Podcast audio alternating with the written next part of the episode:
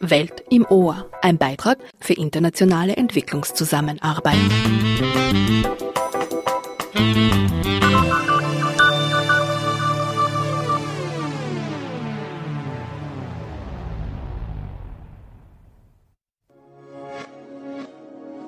Sehr herzlich willkommen zu einer weiteren Ausgabe der Radio- und Podcast-Reihe Welt im Ohr.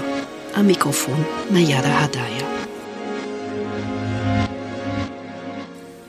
Es wäre für alle genug Nahrung vorhanden, doch bald sind eine Milliarde Menschen unterversorgt. Zehnmal mehr als vor fünf Jahren. Ein alarmierender Anstieg. Über 40 Millionen Menschen sind von einer schrecklichen Hungersnot betroffen. Das Welternährungsprogramm der Vereinten Nationen berichtet, dass dieses Jahr mehr als doppelt so viele Menschen von der Ernährungskrise betroffen sind. Ein Anstieg um 200 Millionen Menschen im Vergleich zu vor der Covid-Pandemie. 70 Prozent der hungernden Menschen auf der Welt leben in Gebieten, die von Kriegen und Gewalt betroffen sind. Die Ereignisse in der Ukraine führen durch die Nähe zu Europa noch mehr vor Augen, wie Konflikte Hungersnöte befeuern. Die Beseitigung des Hungers in der Welt ist eine der größten Herausforderungen unserer Zeit. Das Ziel einer Welt ohne Hunger, wie es in der Agenda 2030 für nachhaltige Entwicklung festgelegt ist, scheint unerreichbar. Die Klimakrise ist eine weitere Ursache für den steilen Anstieg des Hungers. Klimaschocks zerstören Leben, Ernten und Existenzgrundlagen und untergraben die Fähigkeit der Menschen, sich selbst zu ernähren. Das führt dazu, dass die Nahrungsmittelteuerung zu einer Krise der Verfügbarkeit wird. Eine weitere Folge des Ukraine-Krieges, einschließlich höherer Energiepreise. Expertinnen und Experten sprechen jedoch von einem Symptom anderer großer Probleme im Ernährungssystem. Landraub und fairer Zugang zu Land ist ebenfalls mit Ernährungssystemen verflochten. Kleinbauern und Kleinbäuerinnen und Menschen in der Subsistenzwirtschaft stehen weltweit vor großen Unsicherheiten. Die globale Jagd nach Land ist eine Bedrohung für Menschenrechte und das gesamte Ökosystem.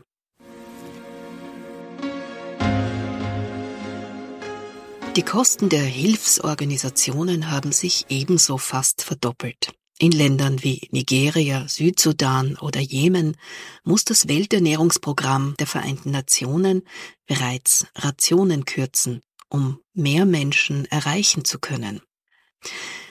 In dieser Welt im Ohr Radio und Podcast Folge widmen sich Expertinnen und Experten den globalen Verflechtungen von Ernährungssystemen. Ihre unterschiedlichen Blickwinkel aus Wissenschaft, Politik und Zivilgesellschaft ermöglichen einen Überblick über ein großes Kapitel der Weltgemeinschaft. Auch alternative Konzepte und rezente Forschungsergebnisse sind hier zu hören.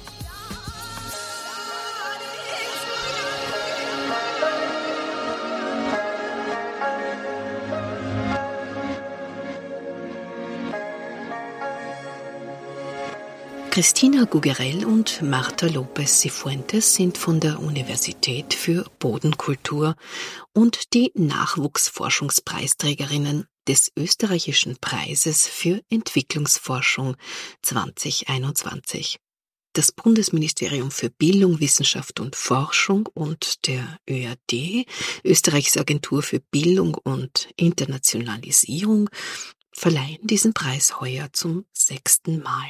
Der Themenschwerpunkt lautete Ernährungssouveränität für eine nachhaltige und gesunde Zukunft. Die Jungwissenschaftlerinnen sprechen über das Konzept Food Democracy. Ernährungsdemokratie befasst sich mit den Akteurinnen und Akteuren innerhalb eines Ernährungssystems und wie diese stärker beteiligt und eingebunden werden können, mit dem Ziel einer nachhaltigen Transformation.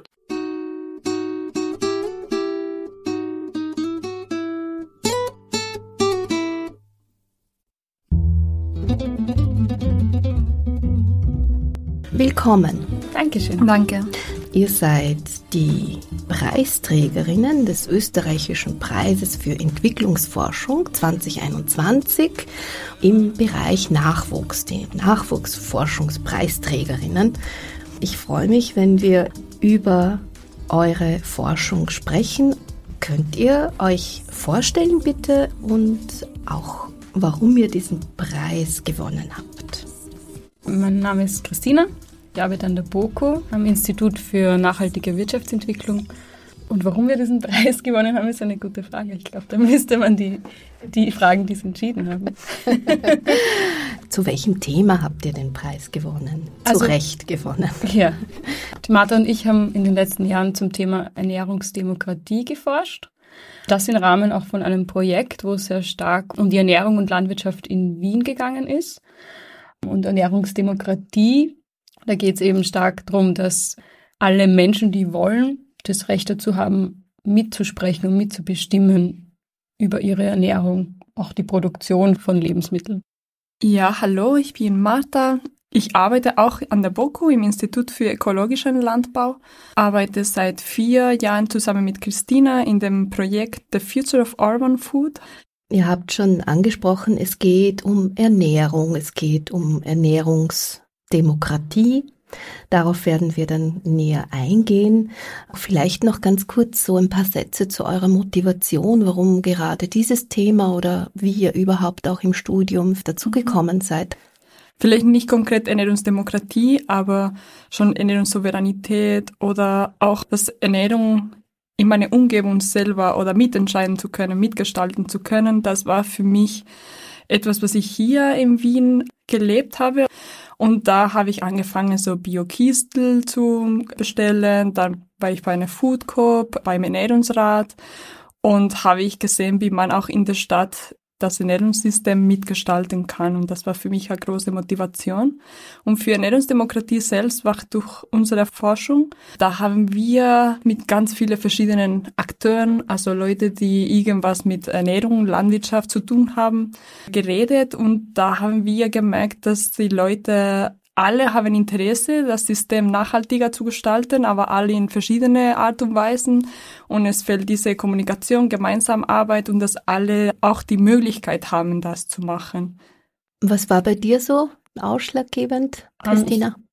Einerseits ist es sehr ähnlich wie bei Martha, also durch die Arbeit in der Wissenschaft und vor allem aber auch durch die Zusammenarbeit dann mit verschiedenen Akteurinnen in Wien, die sich mit diesem Thema beschäftigen und einfach dem Wissen darum, dass sich einfach was ändern muss und dass es vor allem mehr Kommunikation braucht, auch mehr Nähe zwischen den Personen, die sich mit dem Thema Ernährung und Landwirtschaft auseinandersetzen und in diesem Sektor auch arbeiten.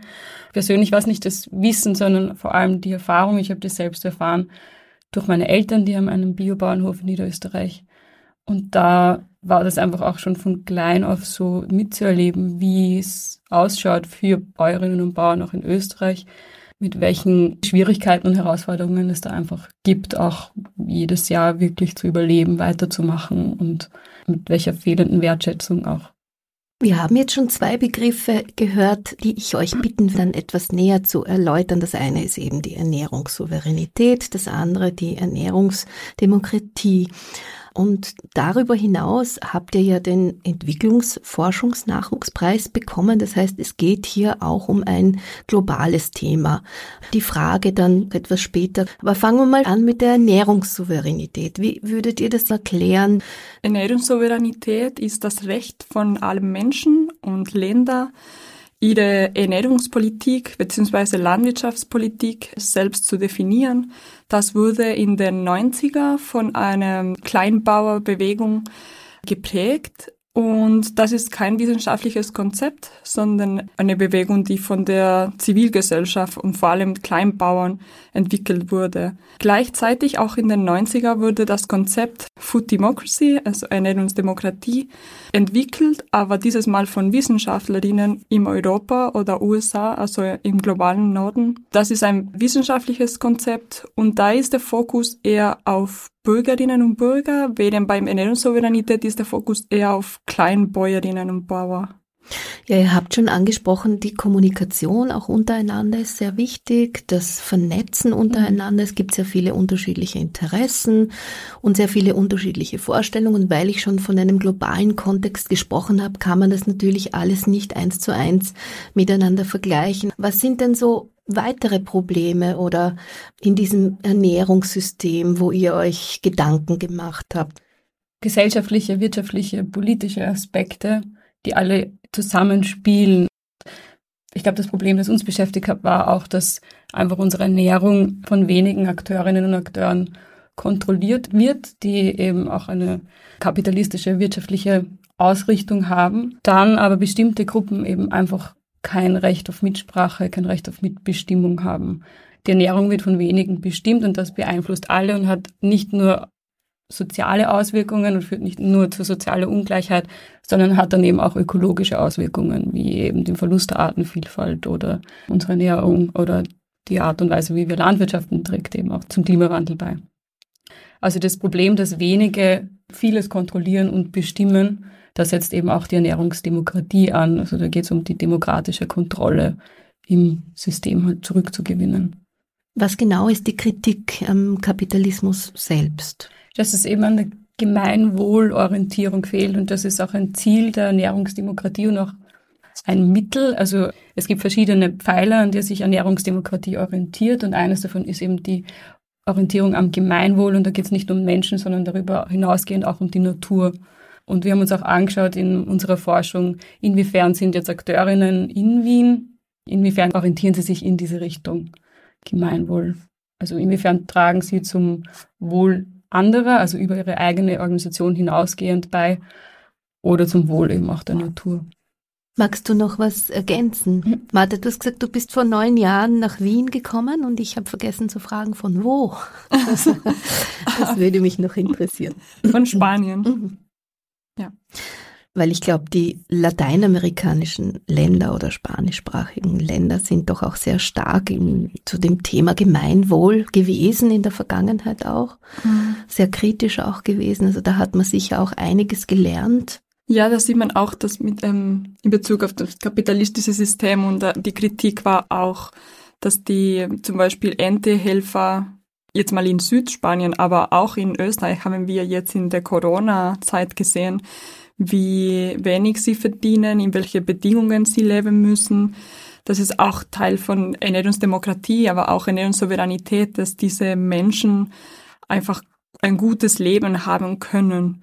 Das ist eine von den Kritiken und da ist natürlich diese kapitalistische Aussicht ein Problem, weil Gewinn ist einfach das Wichtigste und nicht Gemeinwohl. Und wir kennen Akteure, und ich rede nicht von einem kleinen Obsthändler oder so, sondern wirklich die, die entscheiden können. Schlussendlich sind nicht so viele Firmen in der Welt oder pro Land. Und die haben Profit steht im Vordergrund und dann können, haben sie auch nicht so viel Spielraum, um da etwas zu verbessern, auch wenn es Menschen natürlich gibt innerhalb von diesen Firmen oder Organisationen, die etwas ändern möchten. Aber wie können sie es innerhalb von diesem System machen? Das war auch eine Frage, die wir uns gestellt haben.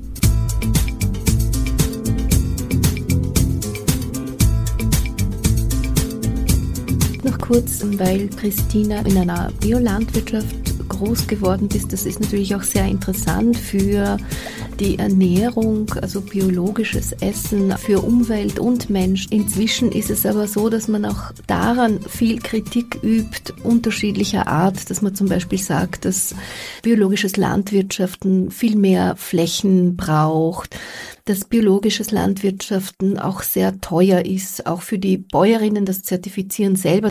Genau, also wir sind da sicher Vorreiter in Österreich, was den Anteil an Bio-Lebensmitteln in, in, Supermärkten oder auch den Anteil der Bäuerinnen und Bauern, die biologisch wirtschaften, angeht.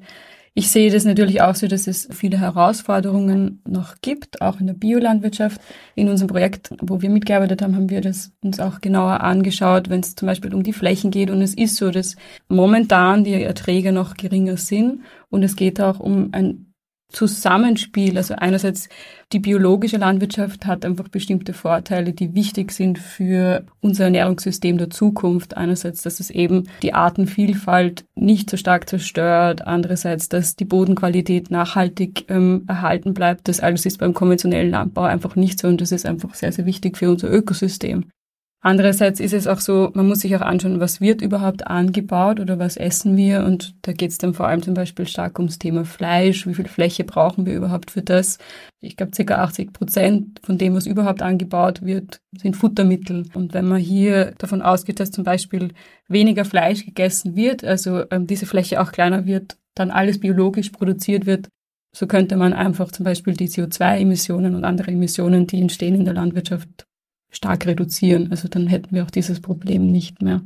Ein weiterer, vielleicht nicht unwesentlicher Kritikpunkt noch ganz kurz dazu ist ja immer wieder die große Frage, ja, kann man denn so viele Menschen auf der Welt überhaupt biologisch ernähren? Mhm. Auf jeden Fall. Also es gibt verschiedene Aspekte. Es geht einerseits um die Verteilung der Lebensmittel. Es geht um die Verschwendung der Lebensmittel. Also ein Drittel aller Lebensmittel werden verschwendet, werden weg oder noch mehr sogar werden weggeschmissen weltweit. Das heißt, es ginge auf jeden Fall und es geht auch um die Nachhaltigkeit. Biologischer Landbau ist einfach nachhaltiger. Man kann die Böden länger bewirtschaften und die Qualität bleibt eben langfristig erhalten. Das heißt, man muss da in einem größeren Zeitraum einfach auch denken, wenn es um die Ernährung aller Menschen geht. Es braucht auch eine Umstellung der Ernährung, Ernährungsweise. Also weniger Fleisch konsumieren ist immer ein großer Punkt egal ob bio oder konventionell, braucht Tierhaltung ganz viele Ressourcen. Wir essen viel mehr Fleisch, als empfohlen wird. Also wir sagen nicht, alle sollen vegan oder Vegetarier werden. Das wäre natürlich das Beste, wenn man es umweltmäßig anbelangt.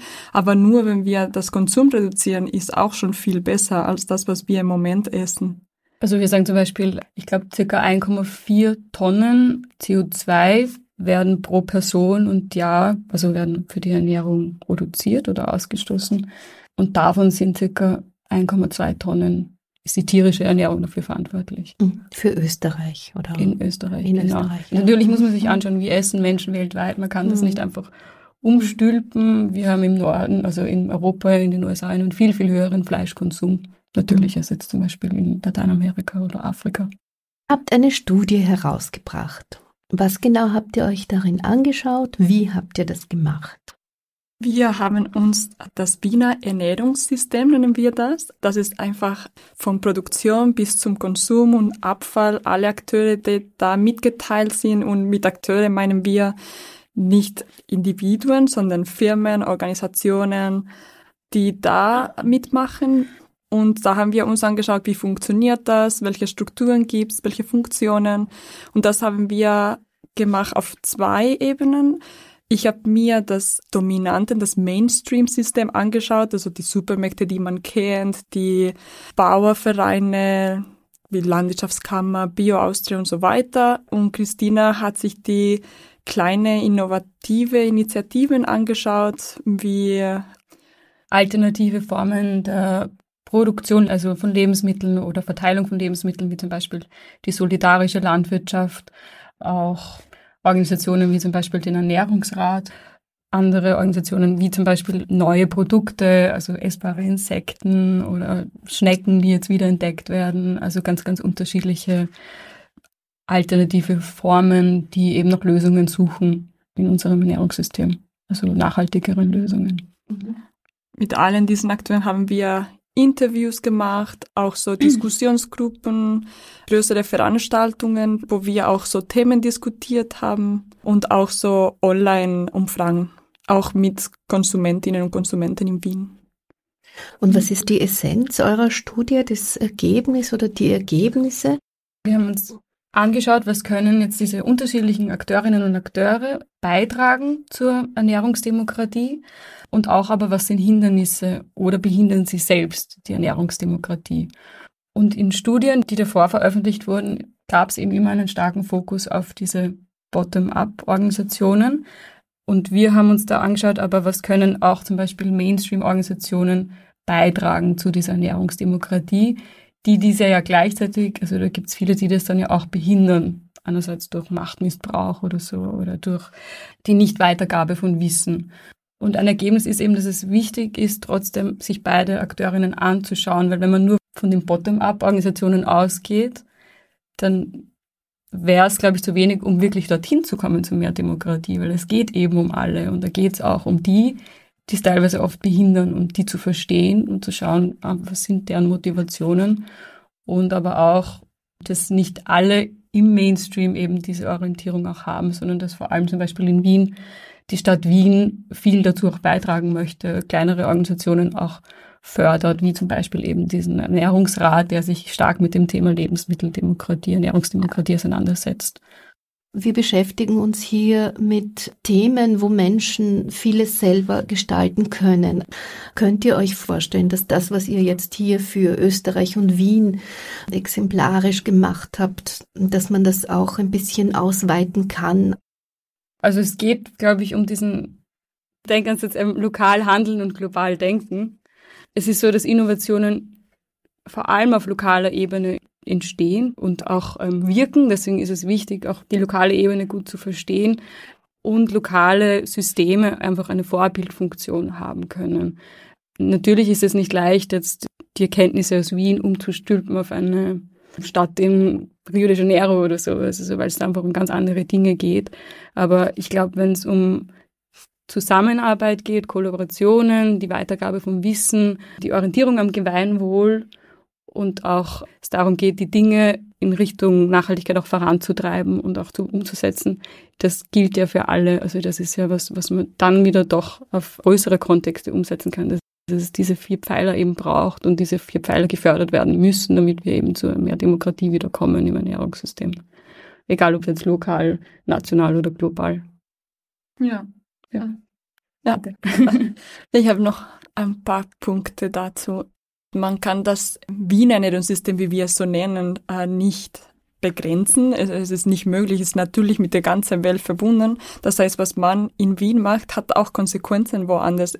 Wir haben uns die Initiative nur auf lokale Ebene angeschaut, aber es gibt auch Initiative, die können mit Kaffeehändlern in Kolumbien arbeiten mhm. und die sind aber auch in Wien.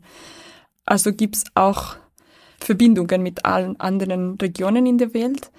Zweitens, Wien ist eine Stadt und Urbanisierung ist eine sehr, eine sehr große Bewegung im Moment. Mehr Menschen, mehr, mehr Menschen wohnen in Städten und es wird immer mehr.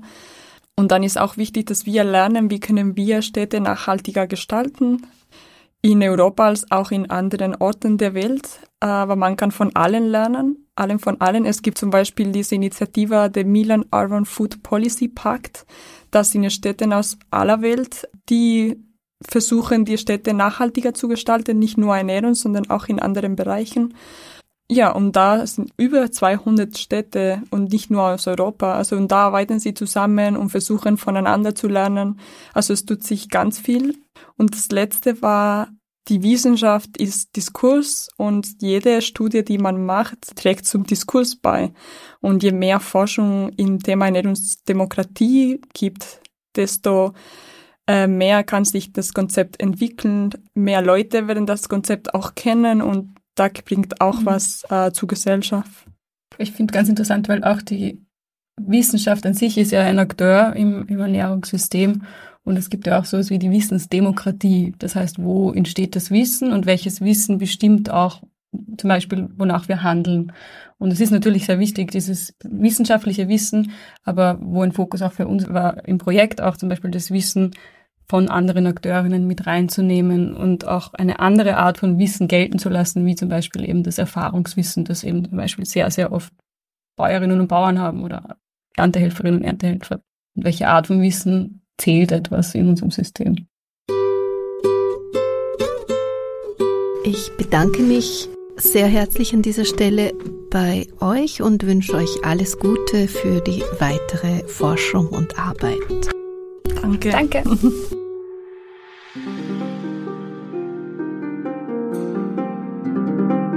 Harun Akram Lodi ist Professor für Wirtschaft und internationale Entwicklung am Institut für International Development Studies der Trent-Universität in Kanada. Er forscht unter anderem zu politischer Ökonomie des landwirtschaftlichen Wandels in Länder des globalen Südens sowie zu politischer Ökologie von nachhaltigen ländlichen Lebensweisen. Für Welt im Ohr teilt er seine Gedanken über den Krieg in der Ukraine und die beispiellosen Auswirkungen auf globale Ernährungssysteme. Weiters über Alternativen des Ernährungssystems wie die agrarökologische Landwirtschaft.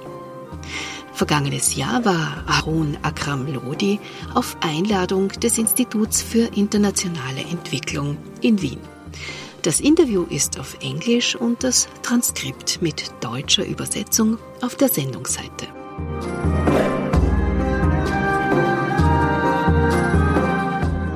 The historically unparalleled rise in food prices reflects some other factors that are at work. There is a decline in food availability, and this is because Ukraine and Russia are very significant exporters of a number of important crops. And because of the war, there's been no ability to get significant amounts of what would be exported at this time of year to port let alone into the export markets that rely upon them. And there are many countries which are heavily reliant upon food imports. There's 35 sub-Saharan African countries who are net importers of food, and many of these are very reliant on imports from Russia and or Ukraine. A country like Lebanon relies on imports from Russia and Ukraine for 70% of its wheat imports. Turkey is similarly very heavily reliant upon Russian wheat imports. So there are many countries which are heavily import dependent upon grains and oils from Russia and Ukraine, which they now cannot obtain. And even if they could, the price has gone up. So there's been a decline in food availability. There's also been an increase in fuel prices because of the war in Ukraine. And the thing about modern industrial agriculture is incredibly hydrocarbon intensive. And this is not just in farm production, but it's also in transport, in processing, and in distribution. And so rising fuel prices feed into increased costs for farmers, making it more difficult uh, for them to meet their own costs with the prices that they're getting. At the same time, Fuel is very important in the production of fertilizers, particularly gas. And the production of fertilizers has also become heavily constrained by the energy crisis that has emerged from the war in Ukraine. Fertilizer prices have jumped in the extreme, and Russia is a very significant exporter of fertilizers to many countries. And so many farmers are unable to get fertilizers. And when they can get fertilizers, they are paying far more money for them. Another way in which the war in Ukraine is affecting food prices is that much of the grain which is exported from Ukraine and from Russia is not used to feed people, but is used to feed animals. And because that grain has become more expensive, what this means is that meat prices will go up. And with meat prices going up, particularly in places like Western Europe, North America, Australia, and Japan, this will put a squeeze on people's living standards. The final way in which the war in Ukraine impacts upon the food system is through labor. Ukrainian farm workers are extremely important in European Union and British farm production. In the United Kingdom, for example, two thirds of migrant labor come from Ukraine. In Poland, it's more than half of all migrant labor comes from Ukraine. None of this labor is forthcoming anymore because of the war, because, of course, men are not allowed to leave the country. They're expected to fight. So, all of these are the ways in which the immediacy of the war has had an impact on food availability and production.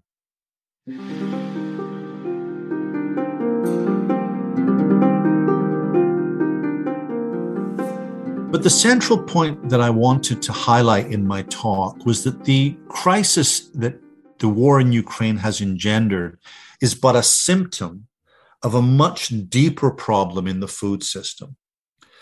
We have to ask ourselves why have countries become so food import dependent?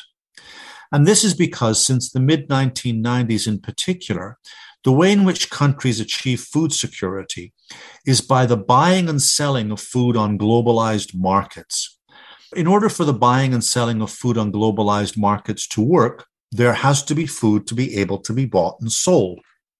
And if that food is not available to be bought and sold, there is no resilience in the food system to accommodate this kind of a crisis. So the war in Ukraine, by affecting the ability to buy and sell food, has really thrown into very sharp relief the way in which the globalized world food system lacks resilience in the face of a crisis. Now, the reason a globalized world food system lacks resilience is because of some of its structural characteristics. And in my talk, I highlighted particular elements of those structural characteristics. The first element that I stressed was the extent of corporate concentration in the food system. That uh, in terms of food retailing, in terms of food trading, in terms of agro input suppliers, there is very heavy market concentration in the global food system. And this means that when one supplier has difficulty achieving their production objectives, this very quickly spreads throughout the food system. So if a fertilizer maker has trouble producing the fertilizer that is required in the food system, there is no slack elsewhere because there's so few companies involved in the system. So the heavy degree of corporate concentration in the world food system contributes to its lack of resilience. The second point uh, that I made is that the food system is one in which there has been a global homogenization of diets as a consequence of this process of globalization. And this is reflected in the role of grain going into animal feed and meat consumption. We've seen increased meatification of diets and an increased diversion of grain into feeding animals has become far more meat intensive. But again, when animals require so much of this feed, this builds in a lack of resilience into uh, the food system. Along with the global homogenization of diets, we've also seen a situation in which there's a rise in various forms of malnutrition. Malnutrition is not just being hungry, malnutrition is being overweight and being obese. And if we add the hungry of the world, the overweight of the world, and those who suffer from micronutrient deficiencies, something like seven out of every 10 people in the world are malnourished, even though we have a food system which generates huge amounts of food production.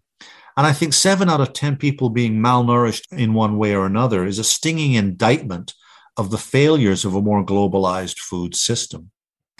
At the same time, the food system, because of its hydrocarbon dependence, which I already noted, is very strongly implicated in climate change. Something on the order of over 30% of all greenhouse gas emissions emerge from global agriculture, and these are going up. And what this means then is that the globalized food system is undermining the very biophysical foundations by which farming takes place, making farming more difficult over time. And the way in which the, the large corporations involved in the food system deal with this is by applying ever more larger quantities of fertilizers, ever more larger quantities of pesticides, and engineering seeds to work better in soils which are increasingly denuded of micronutrients. So, the way that I would put it is this that the food crisis, which has been engendered by the war in Ukraine, is in fact a symptom of a much deeper malaise in the world food system, a malaise which is a function of an increasingly globalized food system, which is strongly dominated by large corporate entities and which uh, contribute to poor health and climate change at the same time.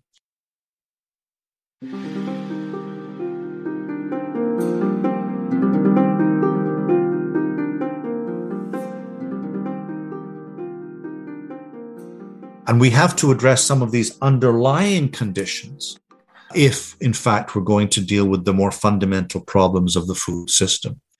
We may be living through a food price crisis, but there is not a crisis of global production. The world produces more than it ever has.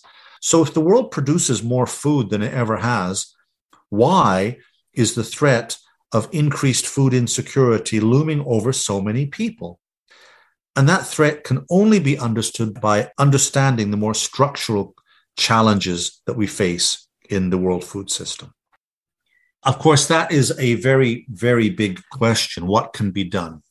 And all one can really do in the sort of time that we have is, is indicate the broad strokes of what is possible. The way in which you shop won't change the world. There are more fundamental forces at work that have to be addressed. And certainly, eaters have to become much more aware of those more fundamental forces because it will change the way in which they purchase the food that they consume. And this can be done in a way which brings more benefit to certain types of farmers.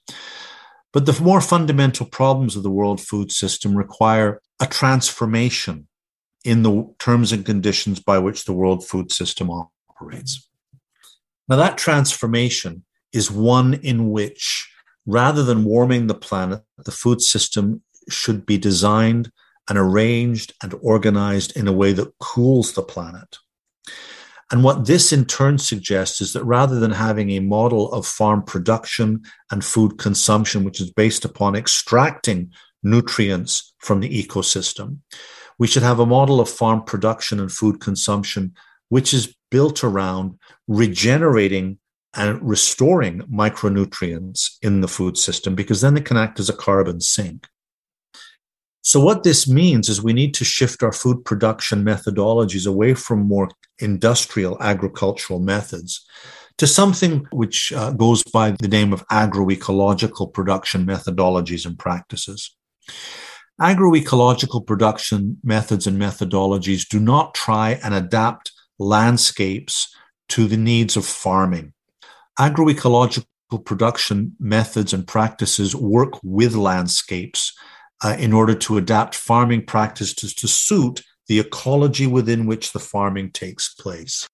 And that's very different than contemporary industrial agriculture.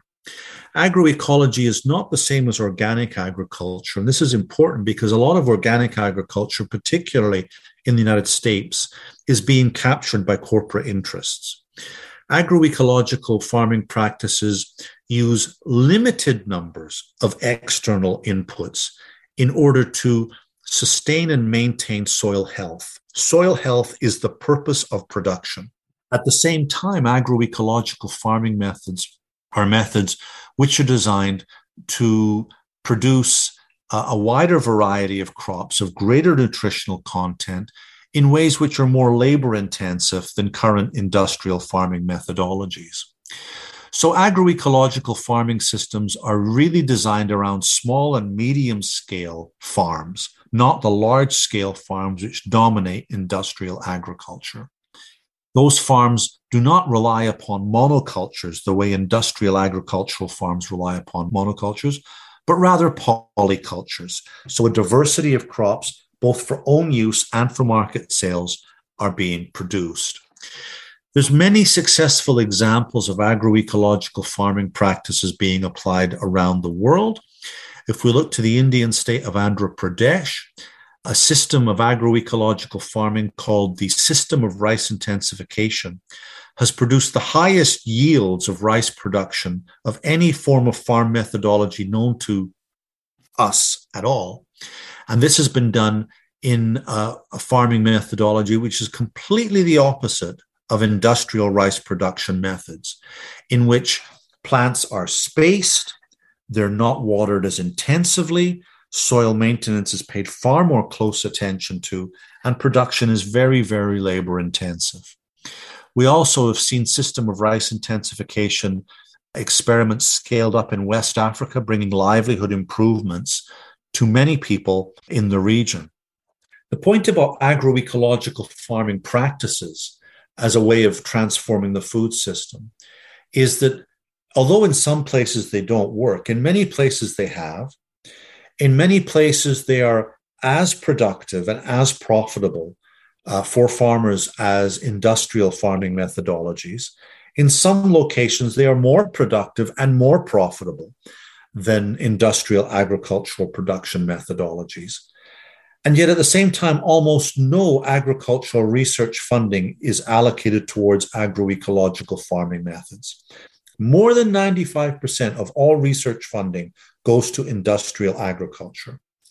So, if more money was spent on doing research into agroecological farming methods, I think it's perfectly feasible that smaller and medium scale farms, which are far more climate friendly, can produce more than enough calories to feed the world adequately. So that's the kind of farming system that's required. But that kind of farming system will only come about when civil society engages in organized politics with the state. We need movements for food system transformation. And those movements for food system transformation should be led by small and medium scale farmers as exemplified by La Via Campesina, the global peasant movement, which has more than 200 million affiliated members uh, in its organizations and which makes it the largest social movement in the world. That producer organization can ally itself with civil society groups who are urban. For example, here in Canada, the National Farmers Union, which is the Canadian affiliate of La Via Campesina, does allow associate members who are not farmers to become members of the organization. They're not given voting rights because they're not farmers, but they can still shape how the organization operates. So I am a member of the National Farmers Union, even though I live in the center of a city and I do not farm. This is a way of creating alliances between urban eaters and rural farmers of a small and medium variety so that we can work together to try and pressure our governments into transforming the food system.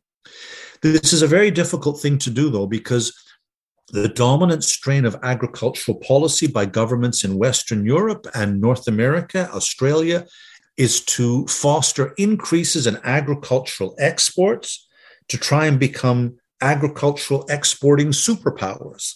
And so the grain of government policy is completely against a more sustainable agricultural system.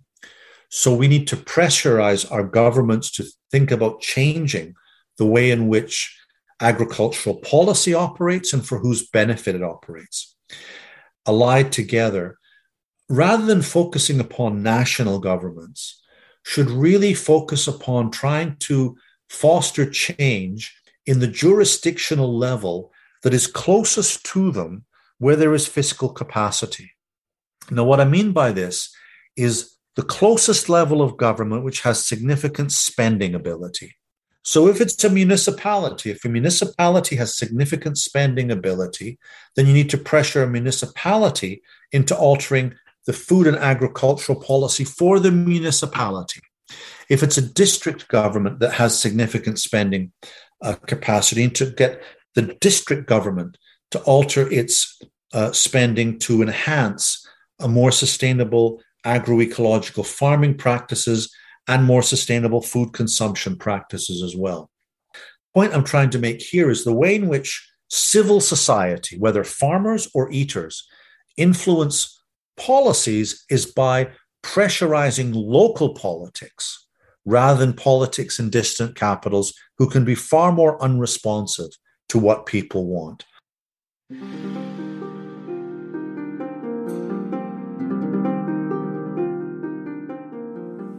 What we saw during the food price crisis of 2007 to 2011 was that governments prioritized their own people first. What we saw during the COVID 19 pandemic was that governments prioritize their own people first and they do not engage in cooperative behavior on a global scale. That's the reason why there continues to be a lack of adequate vaccination in, for example, sub Saharan Africa. Unfortunately, the food insecurities that are immediately engendered by the war in Ukraine are not going to necessarily result in any significant policy interventions designed to ameliorate the the conditions facing food insecure populations, particularly in the Horn of Africa, which is extremely food insecure, as well as in parts of Eastern and Southern Africa. Now, governments are going to give all sorts of reasons as to why they cannot address this problem. The fundamental reason, however, is unfortunately the fact that the world doesn't care about Africa. And they don't care if Africans die from a lack of food. If the world and world governments actually cared, they would start diverting food from being used as feed to those populations that are food insecure. But that would require intervening in food markets in a way that Western European, North American, and Australian governments are simply not prepared to do. They're not prepared to do it. They're not even prepared to increase funding to the World Food Program, which is the UN's humanitarian arm designed to, to deal with food emergencies. But the truth of the matter is that the increase in the food price has reduced the World Food Programme's ability to meet the crisis because the World Food Programme has to pay more for the food which it's trying to supply for humanitarian reasons. I don't expect very much to be done at all, quite honestly. I just don't think the political will in Western Europe or North America is sufficient to adequately address the problem. Whether or not civil society then takes it into its their own hands, as we saw an attempt, however flawed, in the early 1980s, civil society in the form of the Live Aid concert and things of that type, however flawed that may have been, with governments doing nothing, people tried to do something. Whether we will see that, I don't know. But what happened in the early 1980s again you know, there were still many, many people who died because famine relief is not something that you can wait to do. It's something that's needed here, now, and immediately if you want to stop things from getting worse. I'm unfortunately very cynical and pessimistic about this. And the fundamental reason, as I said, is that the world does not care.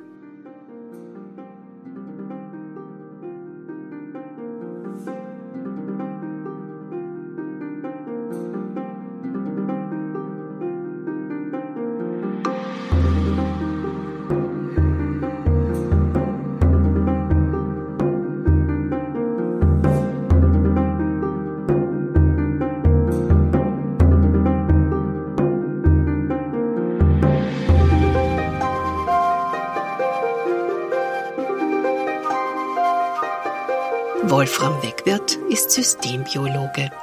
Er lehrt am Department für Ökogenomik und Systembiologie an der Fakultät für Lebenswissenschaften.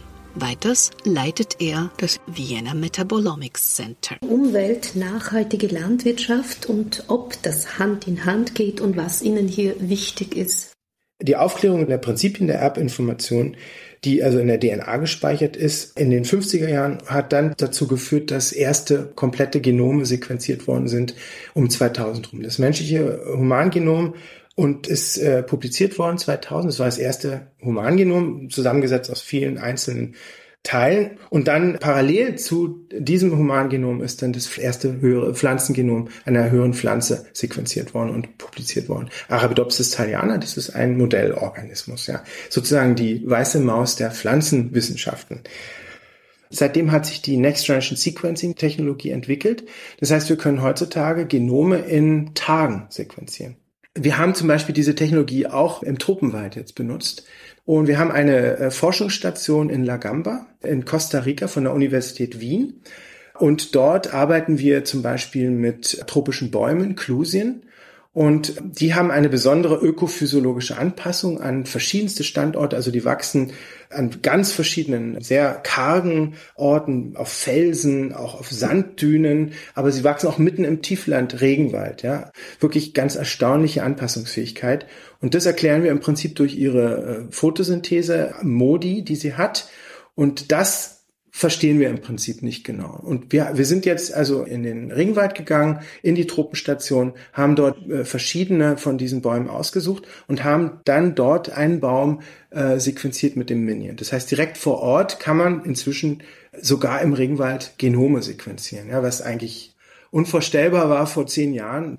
Was können wir jetzt mit dieser Information machen? Wir können jetzt diese Genominformation nehmen und schauen, welche Gene dort vorhanden sind, die unter Umständen die Funktion haben, die Anpassungsfähigkeit dieses Baumes zu erhöhen, genau in den verschiedenen klimatischen Zonen.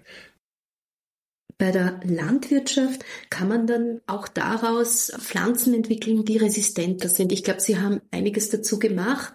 Vielleicht ja. ein, zwei Sätze da. Genau, das ist eigentlich ein wesentlicher Punkt. Was haben jetzt im Prinzip Umwelt, äh, nachhaltige Landwirtschaft und diese Forschung miteinander zu tun? Und da möchte ich äh, damit anfangen, dass wir zunächst einmal uns klar machen sollten, was Pflanzen überhaupt sind, was sie für uns bedeuten. Sie sind so alltäglich und äh, sind aber gleichzeitig auch entscheidend in unserem Leben und man kann schnell die Wichtigkeit von ihnen vergessen. Wenn man mich also fragt, wie man Krisen dieser Welt von Klimakrise, Umweltverschmutzung, Ernährungskrise, Energiekrise bewältigen soll, sage ich zunächst einmal, denken wir doch über Pflanzen nach und ihre Rolle im Miteinander und auf diesem Planeten weil Pflanzen sind die Netto-Primärproduzenten auf unserer Erde. Das heißt, sie sind in der Lage, die Energie des Sonnenlichts aufzunehmen und es dann mit der Hilfe von komplexen biochemischen Prozessen in biochemische Energie umzuwandeln, in ATP, Adenosintriphosphat. Nehmen wir das jetzt einfach mal als Energiewährung in lebenden Systemen. Und diese Energiewährung wird jetzt eingesetzt in den Pflanzen, um CO2 zu reduzieren, das CO2 aus der Luft zu fixieren und zu Zucker zu reduzieren. Diese Zuckerproduktion der Pflanzen ist der grundlegendste Prozess im Ökosystem Erde, weil wir als heterotrophen Organismen zu 100 Prozent abhängig sind von diesem Prozess. Tiere, Insekten, Menschen, Bakterien. Wir nehmen diesen Zucker auf, Zucker, alle möglichen anderen äh, organischen Stoffe auch, organische Säuren und so weiter. Wir nehmen die auf und verstoffwechseln die jetzt wieder unsererseits und produzieren jetzt, um diese biochemische Energie zu bekommen, und produzieren jetzt wiederum CO2. Dieses CO2 wird wieder von der Pflanze fixiert und in Zucker umgewandelt. Und auf einmal schließt sich ein perfekter Kreislauf. Auch ein unglaublicher Prozess in der Photosynthese. Wasser wird gespalten wenn man sich darüber mal Gedanken macht, was das für ein energetischer Aufwand ist, um Wasser zu spalten und Elektronen daraus zu bekommen, es ist unglaublich. Und wir haben es hier vor unserer Haustür, wir haben es hier überall. Allein diese Blüten, ne? wir können ja in jeden Blumenladen laufen und wunderschöne Blüten kaufen. Warum lieben wir eigentlich Blumen? Weil wir potenzielle Bestäuber sind. ja, wir stecken unsere Nase in die Blume und sind am Reproduktionsprozess beteiligt von Pflanzen. Ja? Also für mich ist das eine ganz starke Symbiose. Also die Pflanzen stehen eben am Anfang der Nahrungskette. Sie nehmen das CO2 aus der Luft heraus, also unser berühmtes Klimagas, wo wir alle mit kämpfen. Und sie sind auch die größte Kohlenstoffsenke auf der Erde. Das heißt, die größte lebende Biomasse auf der Erde ist der Tropenwald. Und auch natürlich Wälder in den gemäßigten Klimaten und so weiter. Also das ist wirklich, wir, wir sprechen hier wirklich von der größten Biomasse auf der Erde. Und allein aus dieser Erkenntnis heraus ist es ganz klar, dass wir Tropenwälder nicht abholzen dürfen, weil wir damit unser Ökosystem Erde irreversibel schädigen. Warum ist die Landwirtschaft nicht temporär auch eine Kohlenstoffsenke und kann damit das Klima positiv beeinflussen? Und das ist das Problem. Hier ist der anthropogene Einfluss auf die Agrarproduktion so stark, dass hier wiederum netto Klimagase gebildet werden. CO2 wird eben bei den ganzen Agrarproduktionsprozessen gebildet, das ist das Problem. Und es gibt noch einen ganzen großen anderen Aspekt, und zwar die Stickstoffoxide, die auch ganz starke Klimagase sind, 300 mal stärker als CO2, N2O, also das berühmte Lachgas. Und das wird tatsächlich in der Agrarproduktion stark produziert und trägt dann natürlich auch wieder zur Klimaerwärmung bei. Also es ist eigentlich paradox, da wir in der Landwirtschaft mit Pflanzen zu tun haben, die klar, die werden wieder aufgearbeitet, es wird wieder als Grundnahrungsmittel eingesetzt, aber dann wird das CO2 ja wieder fixiert. Wir hätten ja eigentlich einen Prozess, der klimaneutral sein müsste, ist er aber nicht aufgrund der Probleme, die wir erzeugen durch die Agrarproduktion. Ein ganz wichtiger Punkt ist auch die Pflanzenproduktivität, die jetzt wiederum unter der Klimaerwärmung leidet. Wenn Pflanzen weniger produktiv sind, dann haben wir wieder eine negative Bilanz in der CO2-Fixierung. Das heißt, wir können jetzt hier genau mit diesen Technologien, die wir haben, die Genomsequenzierung und die Systembiologie, können wir Pflanzen identifizieren, die genau da in diese Nische reingehen können, trockenresistent sind, aber gleich ihre Produktivität erhalten können oder auch kälteresistent sind, die äh, hitzeresistent sind vor allem auch. Ja, ein ganz wichtiger Prozess bei den Reproduktionsprozessen in der Pflanze. Der Pollen zum Beispiel ist extrem hitzeempfindlich. Ja, und jede Hitzeperiode killt eigentlich dann die, die Reproduktion und damit die Samenbildung und damit eigentlich auch die Nahrungsmittelproduktion.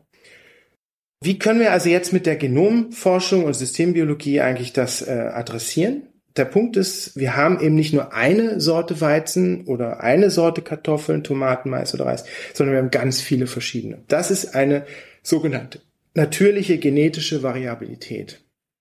Und die, jetzt wird es vielleicht klar, die können wir genau mit der Genomsequenzierung adressieren. Wir können jetzt also wirklich hier sehen, wie innerhalb einer Art von Weizen zum Beispiel ganz unterschiedliche Sorten sind, die sich völlig unterschiedlich auch an Klimate anpassen können. Das ist natürlich ein, ein Schatz an Informationen und Möglichkeiten für jeden Pflanzenzüchter. Ja? Aber wir fangen gerade an, das zu erarbeiten.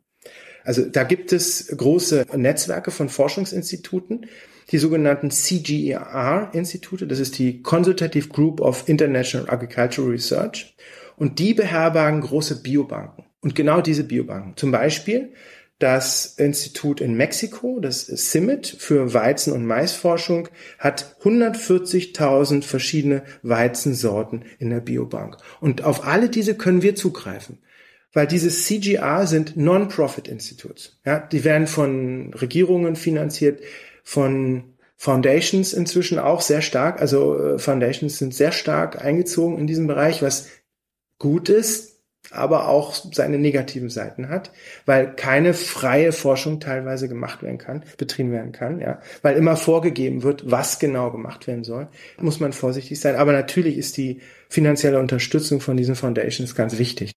Es gibt noch einen anderen Aspekt in der Landwirtschaft, der ganz stark zur Klimaerwärmung beiträgt und äh, problematisch ist, das ist die Stickstoffdüngung. Der Ertrag von Grundnahrungsmittelpflanzen korreliert exakt mit der Menge des Stickstoffdüngers, den man auf das Feld gibt, insbesondere bei den Getreidearten.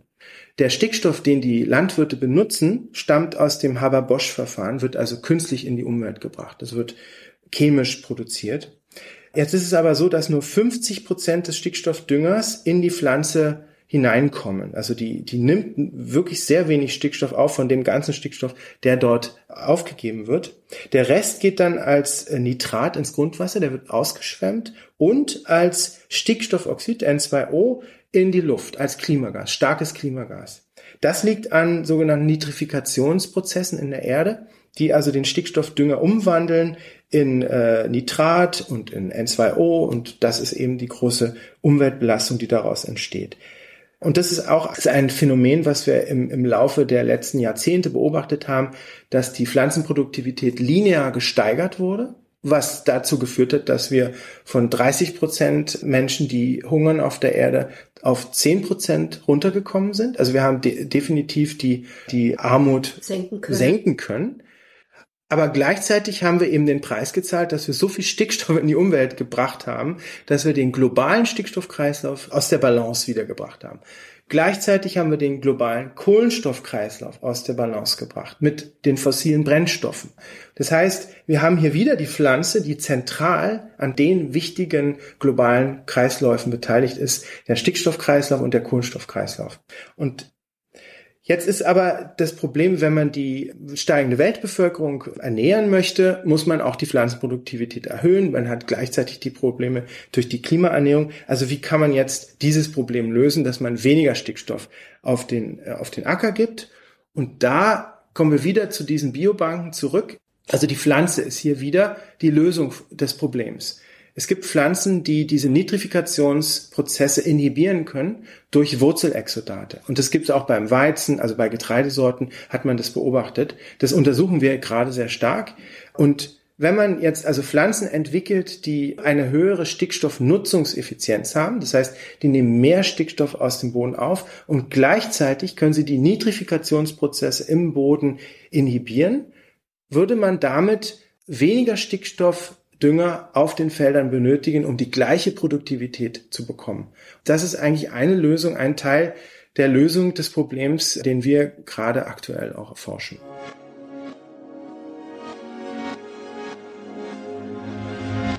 Das Welt im Ohr Archiv ist das größte im deutschsprachigen Raum mit Informationen zu entwicklungspolitisch relevanten Themen unter öad.at slash Welt im Ohr. Vielen Dank fürs Zuhören.